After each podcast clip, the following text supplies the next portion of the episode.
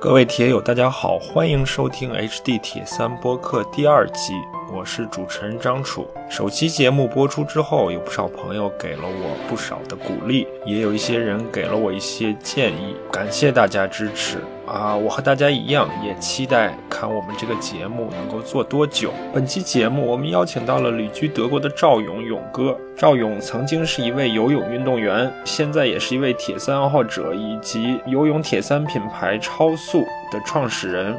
我们呢和他一起聊一聊他作为游泳运动员的背景，以及从中国到德国留学、生活、工作的经历，铁三运动以及作为业余铁三运动员的勇哥在德国的所见所想。最后呢，就也聊一聊勇哥创立的，也是近两年进入中国的超速品牌。在和勇哥聊天的过程中呢，他经常用到的一句话是：“这个其实很简单。”让我隐约感觉到他作为一名运动员的一种心理特质，什么困难都可以克服，什么事情都可以通过努力去达到。好了，话不多说，让我们进入今天的节目。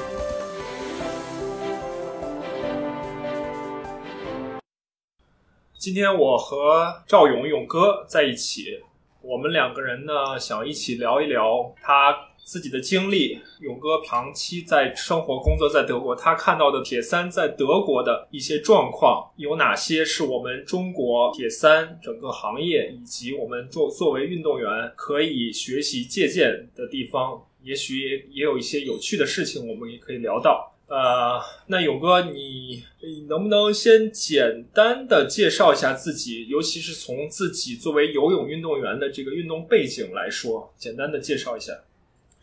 这样呢，很开心，今天跟张楚张教练终于 见到了。以前都是网上朋友圈嘛，微信这样子。然后呢，我呢大概也快四十几岁了吧，等于在中国也生了生活了二十几年，在德国也快二十年了。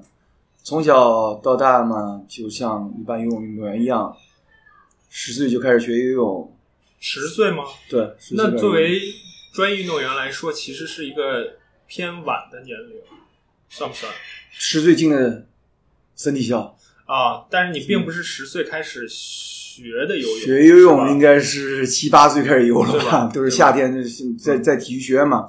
我从小我爸爸就是田径队教练，所以我们没有游泳池，所以夏天都在那游泳或者在湖里面游泳。当时就给送到省体校，省体校游泳。江苏省是吧？江苏省省体校。京。对，就在我家旁边。啊，你就是南京人，我就是体育学院的人啊。这样的游泳池就在我家旁边。我是在南京上的大学。哦，这样的是南京大学。哦，那但我还真不知道省体院在在中山陵灵谷寺旁边。我们跑步都跑步灵谷寺中山陵。然后呢，家在体育学院，就从小我父亲也是问我学游泳还是学跑步。我说学游泳，就是特别喜欢游泳。四年级吧，应该是四年级到呃体育学院。之前还在外面上小学，这个运动员经历嘛，就是很简单，嗯，省比赛、市比赛、全国比赛，分龄组，当时应该是分龄组，然后的话，省体校、体工队、三队、三线，一般叫三线、二线、一线，就这样过来，就是练游泳也练了十年吧。呃，你给大家简单介绍一下三线，就是可能我们更多的业余运动员对中国的这一套专业的体系并不是很熟悉。你给大家简单说一下，你刚才提到的三线、二线、一线，包括省队，大概是是一个什么样的一个概念和感觉？其实就很简单，三级运动员、二级运动员、一级运动员、健将级运动员。健将级运动员就是一线了，然后下面就一呃一级运动员是二线，它有个接地性。一个省体校一般是年龄组比赛。到了体工队了以后，是国家发工资给你嘛？那你是全天训练，文化就是上课也会很少，上三个半天吧，其他时间都花很多时间去训练，还会去高原训练，然后有一些，嗯，晨运会，呃，青少年运动会，全运会，一般全运会参加全运会就是一线运动员。所以我理解，进了省队基本上就是健将级了，必须的。然后女子很多都是，她们女子水平比较高一点，都国际健将，就是健将在省队是很正常的事儿。所以，呃，像勇哥跟党其挡板他们当时作为游泳运动员已经达到健将级的水平了。我也有一点游泳的背景，但是我完全是从业余的角度出发，我是二级运动员。所以作作为我们中国的这个体运动员体系来说，是三级运动员、二级运动员、一级运动员、健将、国际健将。对，就是很简单，你二级运动员是进不了体育队的，进体育队都是一级运动员，至少。所以你是你还记得你是几岁拿到的二级、一级和健将吗？我很清楚，好像我记得当时一级运动员应该是留两百米自由泳两分四秒吧，好像是一级运动员标准。当时现在有个改变了，健将呢可能是就全运会全国比赛有个达标。你一定要达标才是健将，就是你如果不是健将，五级全全国锦标赛冠军赛是参加不了的。所以，就是对我们来说，一级和健将是很正常的，都是都是健将，就是国际健将可能难一点这样子。你当时的主项是什么？一百米自由。你最好游到多少？五十一秒五吧。啊，分大池小池，小池应该五十一秒五，大池可能慢一点，五十二秒多。呃，我当时五十一秒五的成绩在全国能够到什么样的？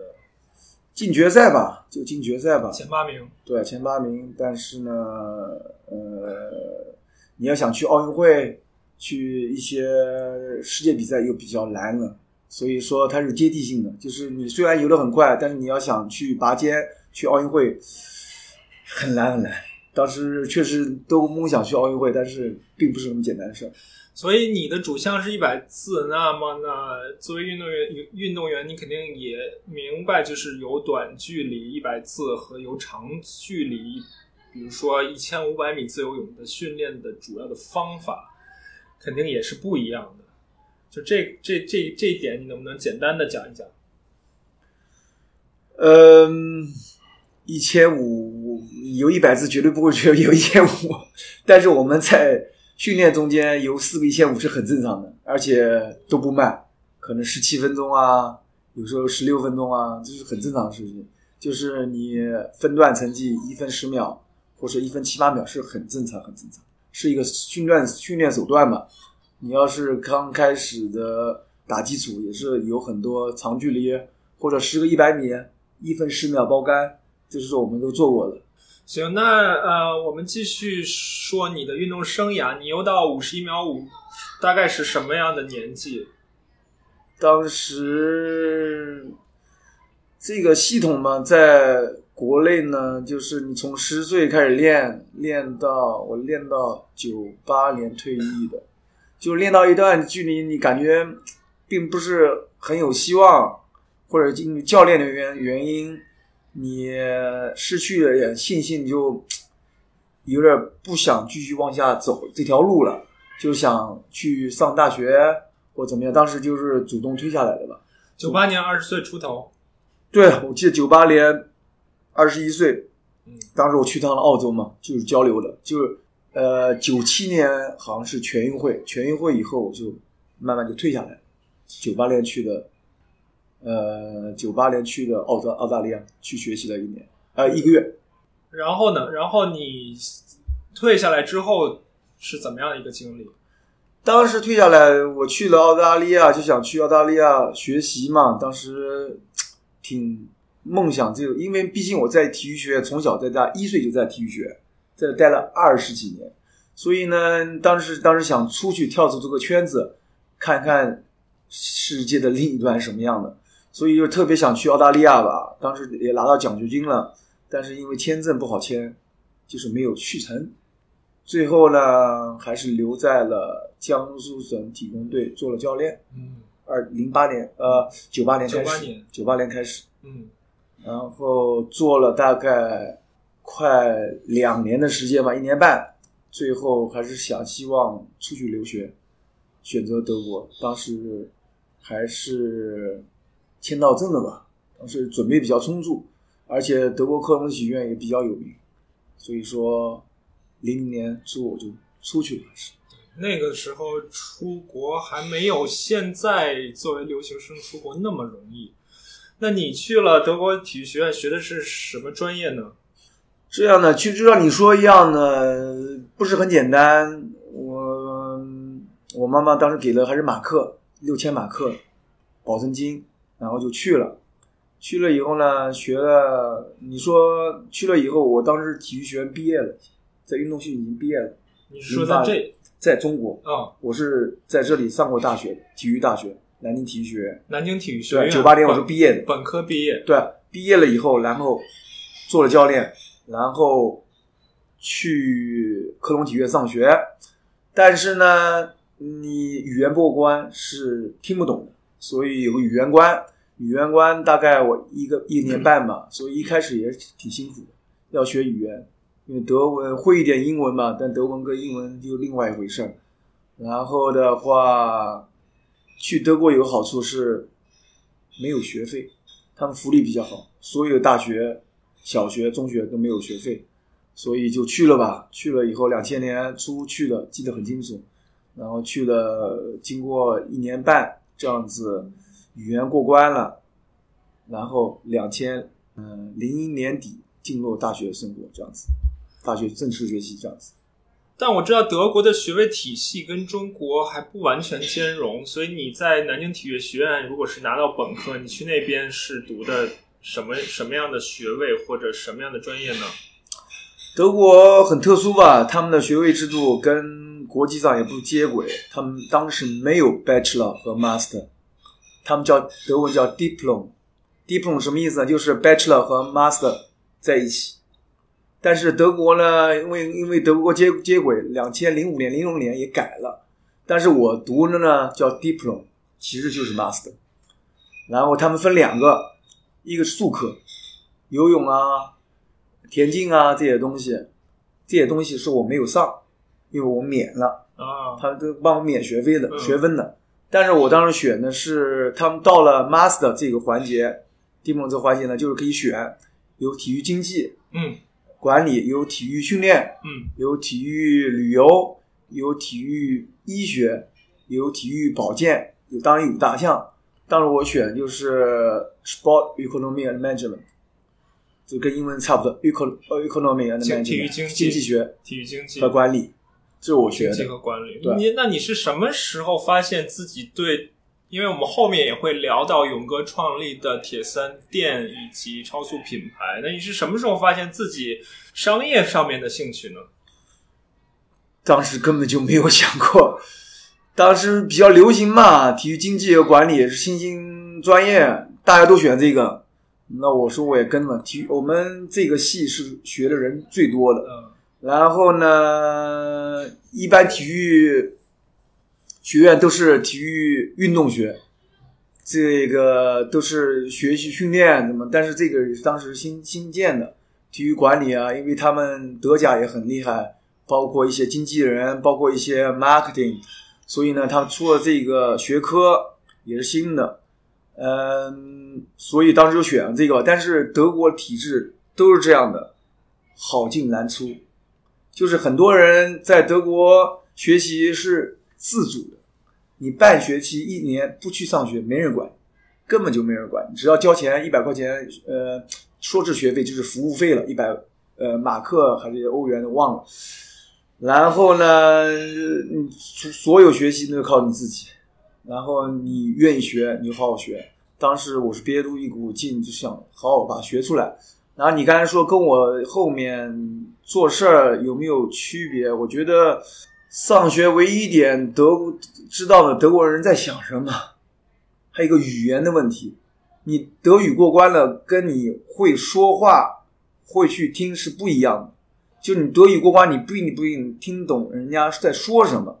我第一次去上大课是听不懂的，但是你经过你实习。一直在去上课，跟同学去交流，你的语言会长一大截。所以这个我觉得学了不少东西吧，也跟德国人在一起去交流啊，这个就学人家的文化、体育怎么做啊，然后呢都是一些基础知识吧，了解那风俗人情，还有体育怎么发展，用在什么方面，所以学了不少东西。好，然后那你是零四年从克隆体育学院毕业，零五年，零五年，对，然后很快你就开了自己的铁三店。这个嘛，也是一个过程嘛。过程什么意思呢？就是毕业了以后，你是毕业了回国，还是在这儿待着？当时我是决定在德国留下来，觉得环境也不错，但是跟铁三都没什么关系了，这个环境不错，成立一个公司，而且你作为外国人在德国成立公司也不是很简单的事。当时是有一个这过程，就是学生签证管转工作签证。然后的话，还是我们俱乐部的人帮了我。这个差异啊，就是我两千年来是什么都干过，当学生的时候，不管是扫地，呃，还是刷碗，这是很正常的事。不管是实习还是打工，对，实习就算你语言不好，你很难找到实习。你在中国餐馆去跑跑堂，去刷刷碗是很正常的事情。但是呢，不会做了很多，因为你毕竟是学习的。但是呢，两千零一年，我就找了一家俱乐部，当德德国的俱乐部，游泳俱乐部，游泳俱乐部，所以一下就转变了我人生，包括在德国的人生。什么意思呢？就是你在过去是做教练，别人是敬重你，而且你跟德国人去交流，他们会教我很多东西，教我语言至少，然后呃会帮助你，因为你有一技之长嘛，你会游泳。是不是别人就会敬重你？你是一个老师，是个教练，所以呢，跟这个老板娘也是对我帮助很大嘛。包括以后公司都是他帮我做的。所以，两千零一年，即使你语言没有那么好，但是在游泳本身上，你还是有自信的。对，语言不好，我都是跟小朋友学语，因为小朋友说的话我都能听懂，大人我都听不懂。所以呢，就是在这个方面呢，做教练积累了很多经验，包括你不会去胆怯啊，你跟小朋友交流啊，去跟家长交流啊，就学了很多东西，知道人家教学是什么程度啊。之前有一个教练教了我很多东西，所以呢，在游泳圈里知道人家什么体系，怎么回事儿。那其他教练、运动员都是我朋友，那回来说我们成立一个公司去卖游泳东西。就很简单的事儿，对，所以我刚才提到勇哥毕业之后开店，其实一开始并不是铁三店，不是铁三，是游泳店，游泳店。因为我在游泳俱乐部，那我卖就卖游泳产品了。刚才之前呃也跟你说过，我们代理的 Swans 产品啊，日本的品牌啊，包括一些其他的品牌游泳产品，Arena Speedo 我们都有在卖。然后的话，零六年就开这个店，是这样子的。然后呃就一步一步走下来。那是什么时候从游泳又发现了铁三呢？零九年、一零年，我们卖游泳裤，一发现，当就有一年我们进了一波铁三一吧，铁三一大概建立没得多少件，五十件这样子。一发现这些买游泳裤泳镜人都是铁三运动员，然后就卖铁三一，这样子才发现哦，铁还有个铁，还有还有个铁人三项。而且消费能力还挺强，然后一零年发现哦，还有个交易这个东西，哇，那就就开始开干呗，就开始卖吧。所以你自己也是从大概零九年、零一年、一零年才开始接触铁三这个运动，才慢慢认识铁三这个运动的。对，一零年开始，然后的话接触铁三也不是了，我们是卖铁三产品。但是没有参加铁三运动，那所以作为你个人来说，你是什么时候又自己亲自去参加铁三这个运动呢？或者我先我先返回来问一下，就是你在德国学习、工作、生活的那若干年，你的运动有断过吗？还是你一直保持一个相对比较活跃的一个状态？呃，我在俱乐部啊，那个俱乐部叫做 F s t o t s n i e d a u s 在 n i e d a u s 是在科隆旁边一个小城市。然后俱乐部的水平也不是很高，但是我花了大量的时间去带小朋友。我呢，在里面呢，一开始也是也有训练，但游泳训练没有必要像铁三运动训练那么多，练练力量。冲冲刺，二十五米冲冲刺就完了，没有说今天要跑十公里，游一小时没有必要，半小时就够了。随便游泳，练练力量，你就一个练练出发，练练转身，练练触边，也就能游到二十四秒五左右了。对，因为勇哥一方面他有健将运动员的基础，另一方面他毕竟也是游这个相对偏短距离，所以就是训练来说，这个层次的训练对于他应该不会太难。对，就是你要胖个五公斤是没有问题的。你游泳队我从来没听说谁要减肥过，都是有多少吃多少，因为他们一训练比较强度比较大，二是多个两公斤，那在水里面是感觉不到的。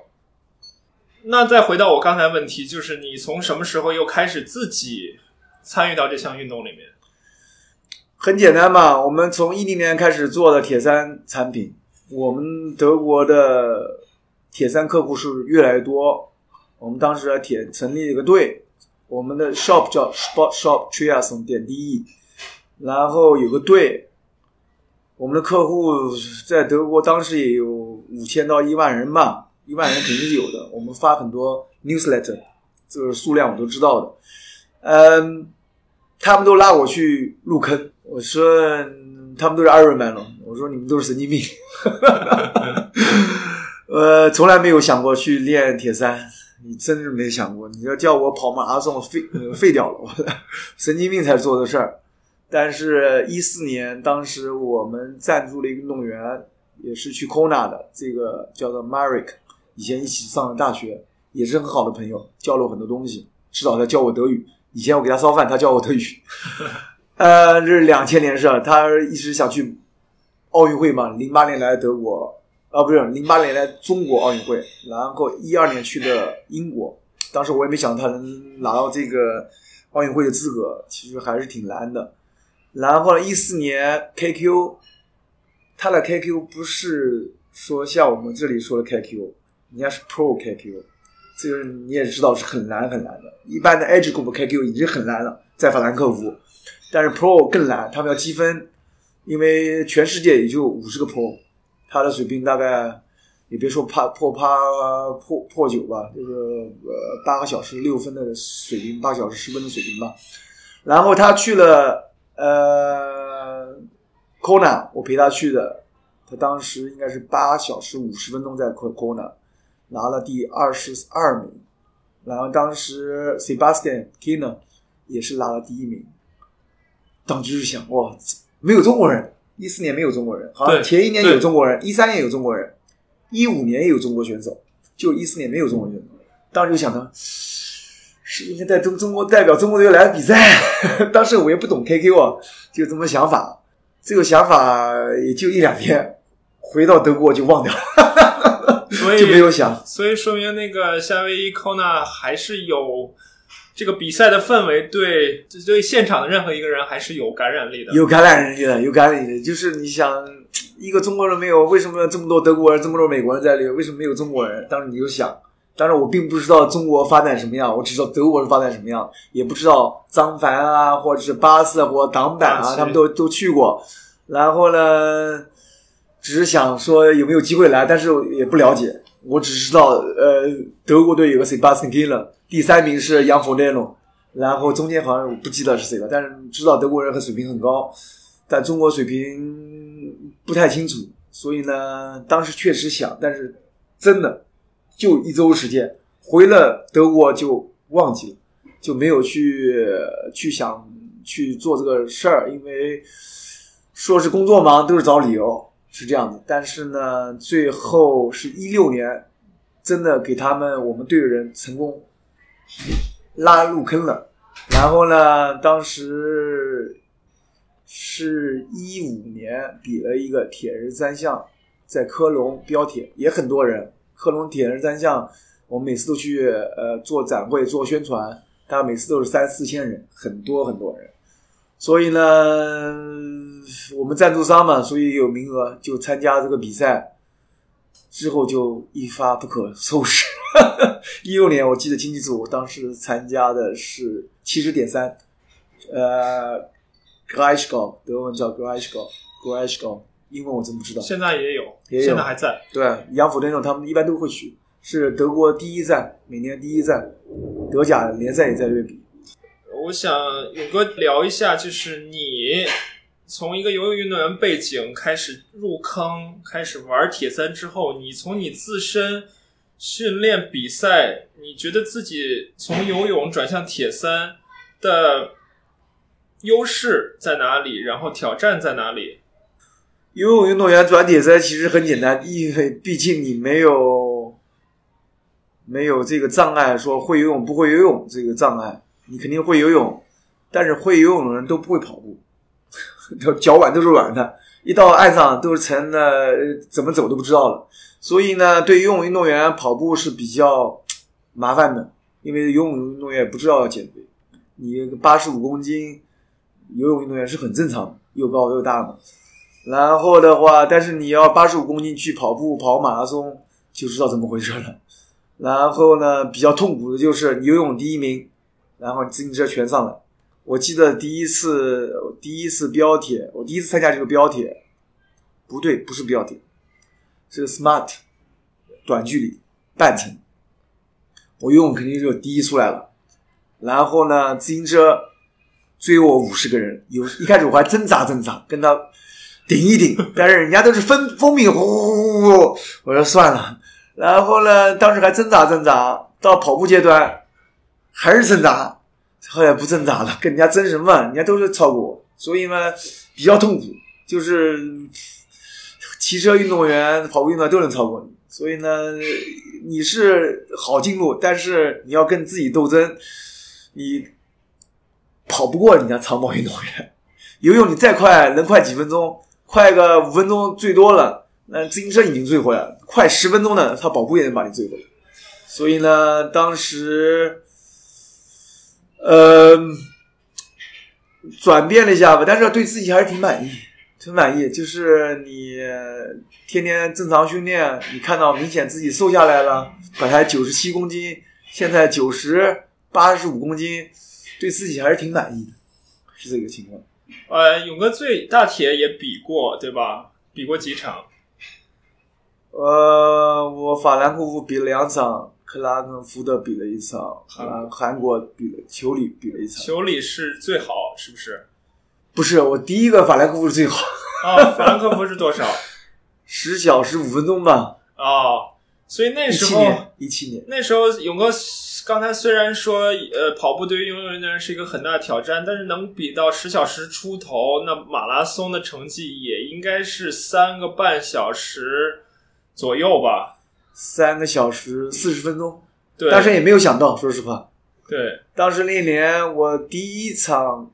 七十点三是五小时三十分钟，一七一六年，然后一七年报了法兰克福大铁，目标是破十一，破十一。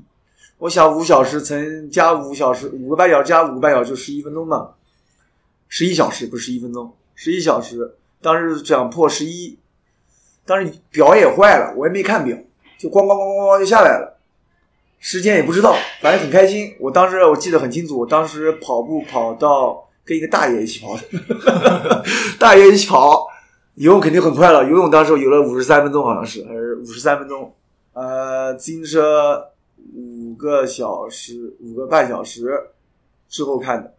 然后跑步时跟大爷一起跑，一起加油。但是跑到三十公里真是爆掉了，真是跟不上了。一开始五分的配速，最后跟不上了。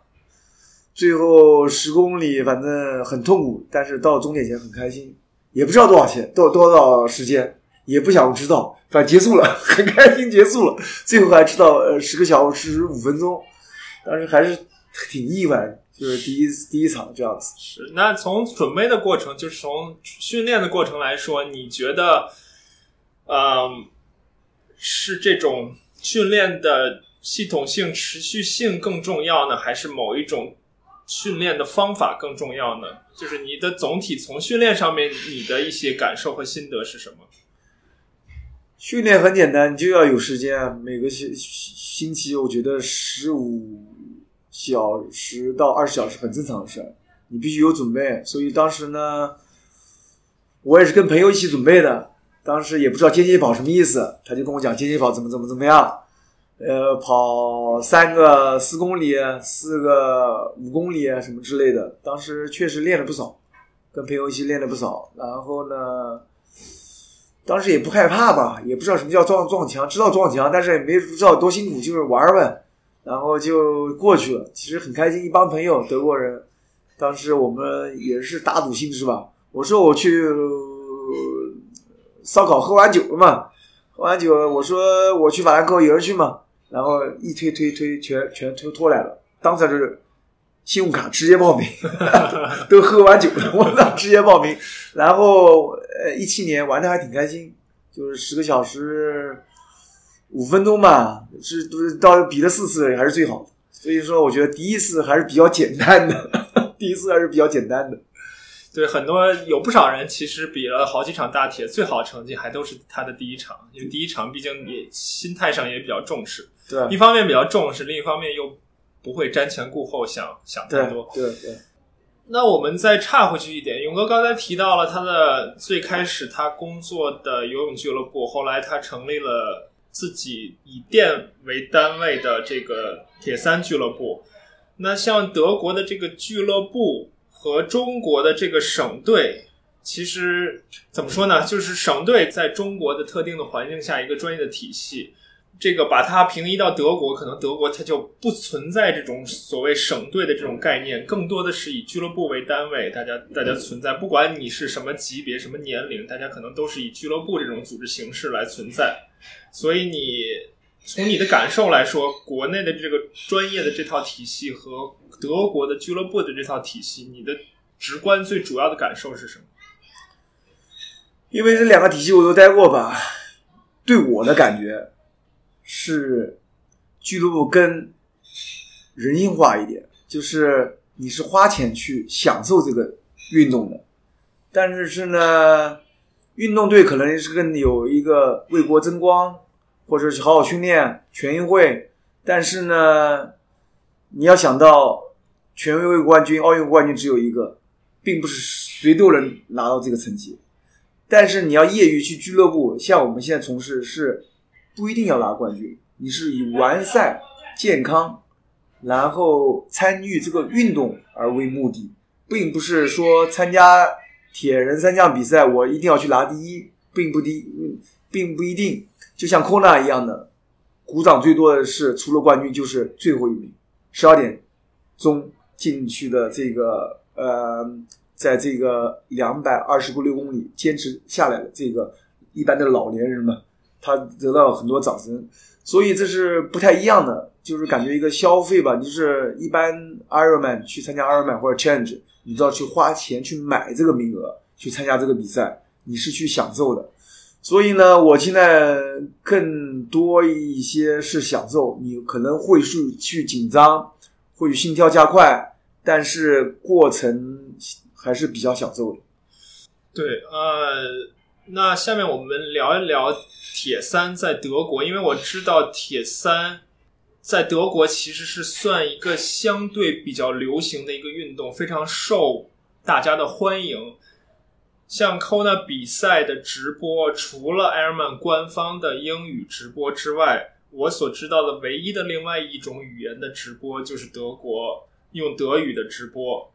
当然，德国运动员的水平，作为职业运动员的水平也很好。但我相信，只有群众基础打下了，只有这个运动足够受大家的欢迎，才有可能出现德国那些像像像杨啊、像 Sebastian、像 Patrick Lank 这种。顶尖的运动员形成一个健康的金字塔的形状，所以勇哥能不能简单的聊一聊，就是铁三这项运动在德国的一个受欢迎的程度？铁三运动呢，在德国也很多年了，然后呢，德国人口并不是很多，八千万人口，但是他铁三参参与的人很多，比如说 Kona，今年 Kona 就是他们 Pro 跟我说的，今年德国的。专业选手要男女加起来要二十五个人，就是他们出去都是，他们内部也有竞争，但是他们就是德国人，就一一波子就是去了，然后呢，呃，受欢迎程程度也很可以说，Change 罗罗特这个比赛，它可能是五分钟或者是十分钟就已经 sold out 就卖完了。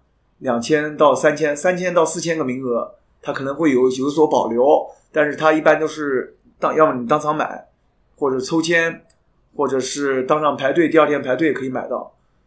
然后呢，小朋友一般游泳是他们必会的，就是如果你到小学说不会游泳是不可能的事儿。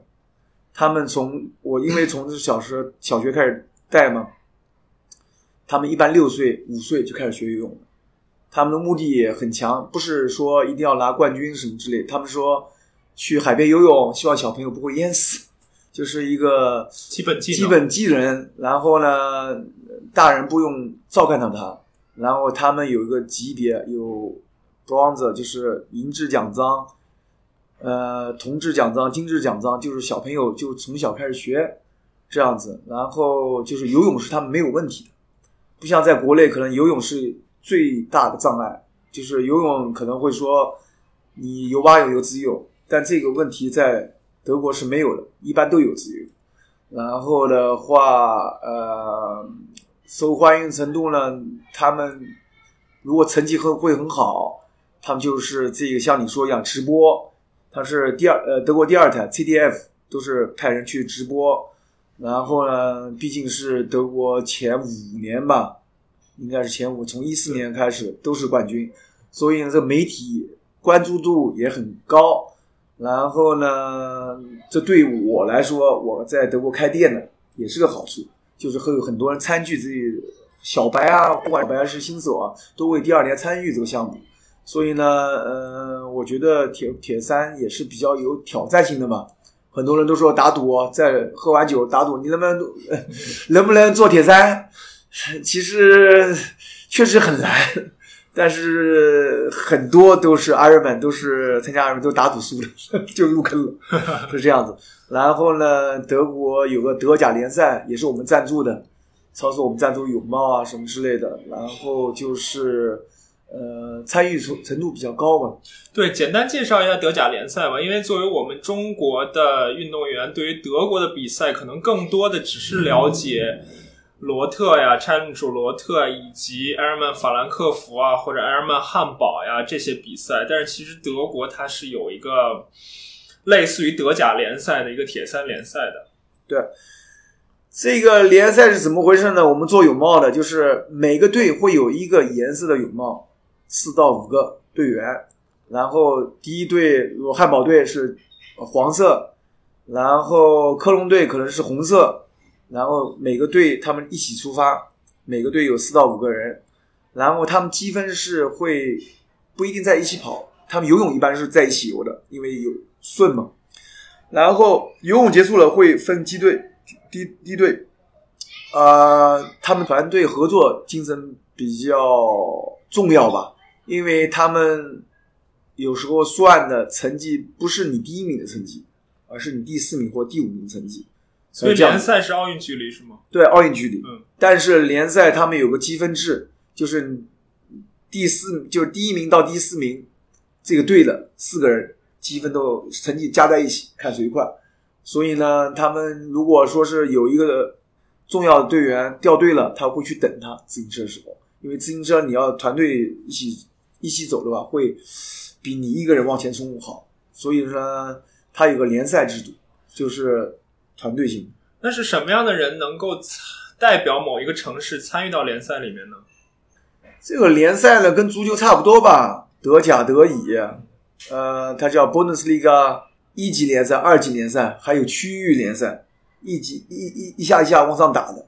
就是你说我们成立一个俱乐部，你就可以去参加这个德甲联赛，但是低级的，他当到了德甲联赛，最起码有六级吧，你必须一级级去升。可能呃，一个小比赛里面大概十八个队，前两名到前四名可以升到升级呃升级到下面一级。他德甲联赛是最高的嘛？然后乙级联赛还有十八个队，就是跟足球一模一样。他们主要注重团队协作精神，是这个意思，并不是看看某一个人在这比赛第一名也有。然后，但是团队精神比较呃重要吧。然后他还有外援，还真有外援。他们有时候招美国人，招加拿大人。然后这是可以有的，可以有的啊。那据我所知，法国也有类似的一个联赛，也是跟你刚才形容的德国的这个联赛是差不多的。呃，那另外勇哥他因为工作的关系呢，他会接触到在德国接触到啊各种各样的呃铁三运动员，包括勇哥刚才提到的，他们俱乐部也会赞助运动员。呃，那能不能跟我们分享一下你接触到的一些运动员的一些趣闻轶事？因为我跟呃在正式开始之前，我跟勇哥也聊到了 Young Siberson，Young Siberson 是。现在 Kona 冠军 Patrick Lang 的应该算经纪人，他在去年的 Kona 也打破了游泳赛道的记录，是四十六分多三十七秒，好像是。同时，他也是德国非常重要的一个铁三装备品牌 Selfish 的算创始创始人吧。对对。呃，如果大家看了去年 Kona 的直播或者回放的话，就是所有 Pro 出水之后，有第一个男的出水以后特别激动，跟所有工作人员击掌，那个就是 Young Siberson。所以勇哥现在能不能跟我们分享一下，就是你看到的、接触到的一些运动员的一些有意思的事情？德国运动运动员呢，一般。不管是 Age Group 还是 Pro，年龄都比较大。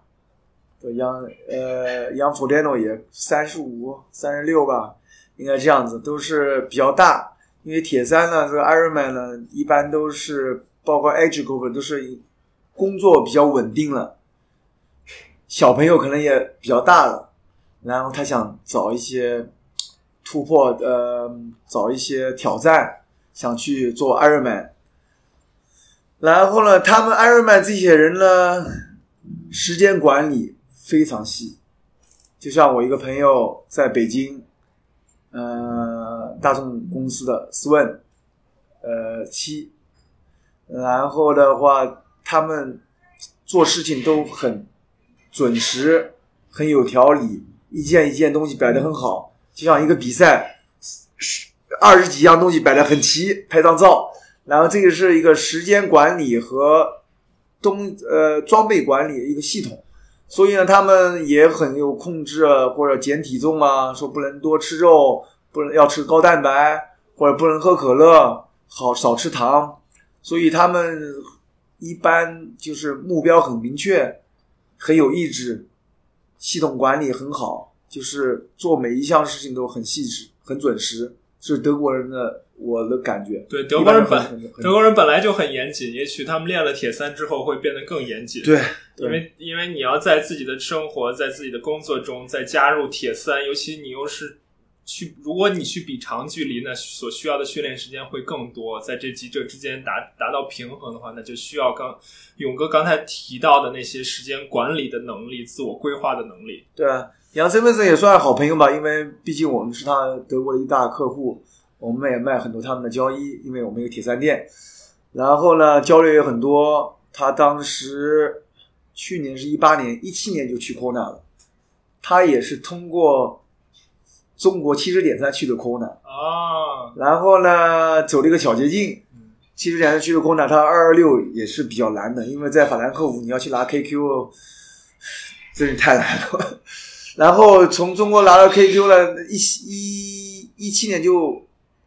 就已经试过去破这个记录，但是没有成功。然后一八年又去了一次。他在一八年我记得清清楚，他是空纳一七年空纳结束，然后去了厦门，然后空纳。他本身也游泳运动员出身，也很痛苦。就第一个出来，然后全是别人就超他，这也没办法。但是至少他有个吸引力。如果你在 Kona Pro，你第一个出来。摄像机是跟着你的，至少有十分钟，从大队伍过来，那就没办法。所以呢，他还是有他的道理吧。他游泳运动员出身，以前游一千五百米的，也想去过奥运会，但是没有去成，但是就转成了铁三运动员。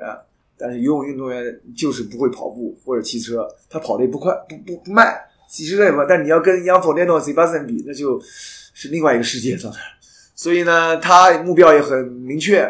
希望拿到这个 record，然后呢，也是挺为他开心嘛。当时我也是短信祝贺，他们已经游泳结束，已经开始 happy 了，happy 了十个小时，最后我估计操他的人也不少，足最起码有一千多个人，但是他也无所谓。所以呢，呃，德国人呢，很多人参与这个项目，就是在德国一个科隆的好朋友叫呃去世啊，说之类的朋友，就是他们这些朋友呢，都是一如既往去追求这个自己的梦想，他们也是想去 KQ Pro，好朋友，很好的朋友，在科隆的，也是体育学院毕业的。但是想去 Pro 很难很难，他已经 Sub Eight 了，已经破八了，但就是去不了 Kona，代表这个职业组。所以呢，很多很多朋友，一个另外一个克隆朋友，今天是今天是开 Q 了 Pro 的，因为比他快的有三个德国人。今天法兰克福四个前四名好像都是德国人，第一个是 Young，第二个 Sebastian，第三个是也是 France，France，呃 France，France。这也是我认识，当时我跟他一起做的节目，在呃德国媒体，他当时也被采访的嘛。然后我当时也去做客的，Tree Mac 是一个很大的杂志社，铁呃铁三杂志社。然后第四名是 Tobias，也是我好朋友。然后呢，他们两个是钻了空子的，是什么意思呢杨 a n f o 和 Sebastian 已经 KQ 了，对，所以第三名、第四名、第五名都 KQ，对，是这样子。对他们前两名是作为。过往的种子选手，过往的冠军，他可以只要是完成就可以 KQ。对，所以呢，德国的 Pro 很多很多，确实是真的。欧洲欧洲的 Pro，德国的 Pro，奥地利的 Pro，就是他一场比赛的 Pro 就可以有五六十个人对参加这个 Pro 组的比赛，而且水平都不低。理论上，我们的 Pro 的号码是按照你的。类似于是按照你的实力或者按照你的这个积分，它会从第一号排到后面。所以很多 Pro 开玩笑就是说，这次比赛我的最基本的目标是要我的名次比我的号码要超前。所以在在欧洲有的比赛呢，很多二十几号、三十几号的 Pro 可以站到领奖台，可以拿到冠军。所以说明他们这个实力的深厚。对，然后比赛比较多嘛，每个周都有一次。然后呢？以前我也经常会去看比赛，去看了解了解啊。然后当时也没有想去参加，但是法兰克福是怎么说呢？一个小插曲吧。我是一零年就一直去的，我们去展示我们的产品，操作的产品去做。但是是一六年第一次看到中国选手，当时第三年中卫六猫，还有一个他们的兄弟我忘了名字，反正来了五个人，当时也很开心。因为终于给中国铁人加油了，不用给，因为看亚洲面孔都是日本人和韩国人，所以说呢，当时也很开心，跟六猫和中卫现在也一直有联系吧。呃，那刚才勇哥聊到了超速品牌，超速品牌也是他大概在零九年、一零年左右创立的这么样一个铁三品牌。据我所知呢，现在他在。德国已经有二十多个呃员工在为这个品牌工作，然后在中国，我们也越来越多的看到超速这个品牌出现在啊运动员的身上，出现在各种比赛中。那勇哥也给我们简单的聊一聊超速，超速这个品牌，而且正在建这个超速品牌的一个总类似于总部吧，办公室。这样的超速很简单，其实我还是中国人嘛，所以当时做这个品牌的时候就弄了个谐音，我就问德国人超速怎么 怎么说，然后德国人不会发 C 音，他们只他 C 音像 China 叫 China，但发的不对，所以呢他说超速发 Z 的音字，所以当时就定了这个名字，还有一个。海豚，这是是德国设计给我们设计的，然后就注册了。这好处是什么呢？因为你去注册一品牌，如果你真是操作正常你，你很难注册下来，因为这个名字太太正常了。如果你不太正常，就注册，不管在哪个国家，没有注册这个品牌，这对我们也有好处。我们一零九年开这个品牌吧，当时是游泳产品，我们开发的游泳产品。当时说一零年才介入这个铁人三项，当时也不是很多超速的产品。慢慢一二年、一三年，我们才把这个胶衣啊、铁三衣啊、自行车服才带上来。一开始我们游泳产品，所有游泳产品的客人还是很大的，就是你去游泳比赛都能看到我们的衣服，大概百分之八十的占有量，比赛服。比 Arena Speed 还要多一点，然后铁三呢，我们做的是胶衣，交易呢在德国的话竞争也很激烈。第一个刚才说了，呃，杨 C 的 Selfish，然后 Oka，然后下面就是该我们轮到我们了，然后还有其他什么品牌啊，呃，像 Aquasphere 或者像 Hoop、Zood 这些品牌呢，并不一定在德国卖很好。但是他们是在英国啊，或者在美国啊，Aquasphere 卖的很好，但是在德国卖并不是很好。所以呢，我们这个品牌呢，主要是像很多大超市一样，店中店，就是它这个超市卖很多品牌产品，但是它就会有一个自主的品牌，这就是我们自主的品牌。然后呢，我们质量其实跟大品牌是一模一样的，用材料、做工、加工都是一模一样的，只是一个名字不一样。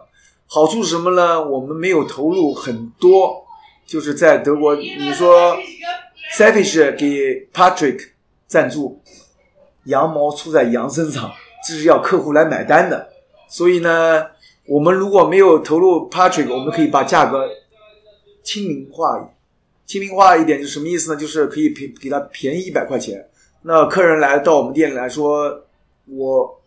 没有什么要求，一定要穿世界冠军穿的东西就可以买这个操作的产品。所以呢，铁三产品对我们在科隆大概一百万人口吧，也是你说参加一次比赛有四千多人，也是比较大的一个城市去玩这个体育项目的，而游泳也是很普遍的。所以我们做了十年，还是比较有呃实力吧。就是至少我们这个员工。做事情，而且他们做开发产品，就一年一年开发下来，客户也越来越积积累。我们至少有五万到七万的这个固定客户，全德国。然后是呃，去参加游泳、去参加铁三训练比赛这些客户。所以呢，别人对我们的产品还是服务都是还是很满意。所以很多俱乐部啊都会跟我们团购啊，直接买东西啊。然后他们也会跟。他们的队友去介绍，然后我们也会去很多不同的游泳和铁三比赛去推销这个产品。呃，超速品牌创立十年，然后最近大概一两年开始进入中国市场，对吧？然后啊，也勇哥也跟我们中国铁三的第一人党旗挡板合作，共同研发了这个顶级的挡板胶衣。我想超速品牌会去伴随这项运动在中国慢慢的发展。其实我们是一九年、一八年，我们是一八年初回来，一八年初回来的。当时并没有说怎么怎么样，因为毕竟这个基数不是很大，跟中国玩铁三基数跟德国真是没有法办法比，我不好去说。具体人数怎么样？但是我知道很多比赛不可能说是一天爆满或两星期爆满，这个就是有些比赛都是赛前还可以去报名。这个在德国很多大比赛是不可能的事儿。一般法兰克福，你不要不在开开窗口之前一星期两星期报，就根本报不到。然后回来了，毕竟中国人，我觉得为中国铁三运动员服务跟。为德国铁三运动员服务是感觉不一样的，因为你是中国人，你知道吗？所以并没有说一定要赚很多钱，或是呃有什么其他想法，只是想把这个产品介绍给大家，因为东西也很好，给大家一个亲民价，大家都能享受到这个福利，好的交易，优惠的价格。当时处于这个呃理由回来了，跟党板也是在球里一起认识的。游泳一起出出的水，五十一分嘛，我们一起游的。然后呢，但是自行车没他快，跑步也没他快。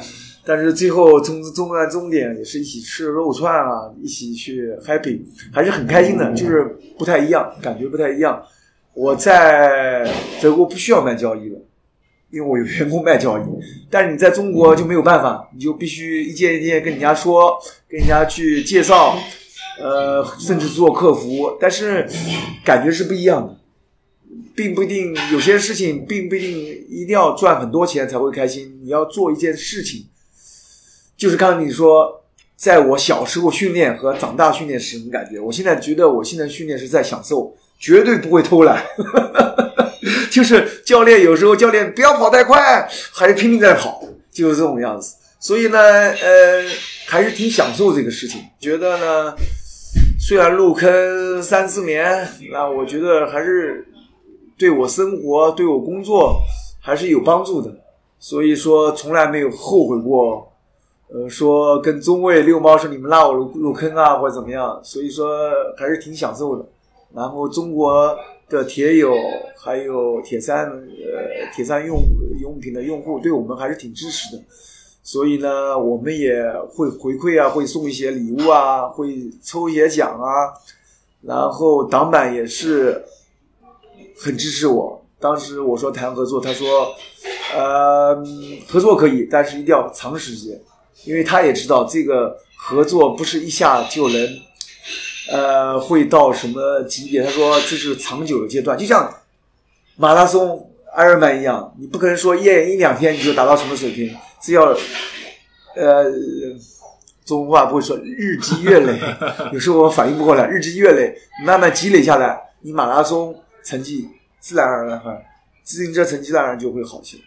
所以呢，呃，也谢谢张教练给我们这次机会，跟大家一起测试挡板交易，然后大家也很很呃支持吧。毕竟挡板跟挡板一起去设计开发这个交一，至少挡板也会为他的名字，呃，他的声誉去把关，他不会把这些产品不好的产品，肯定是把最好的产品、最好的材料介绍给大家。然后呢？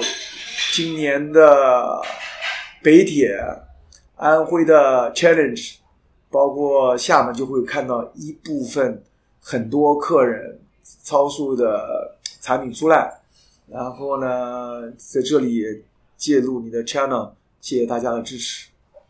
好，那今天我们跟勇哥聊了很多，我觉得铁三在德国的今天就是铁三在中国的明天，所以我们每个人不管是通过什么身份参与到这项运动里面，都可以发挥一点自己的热量。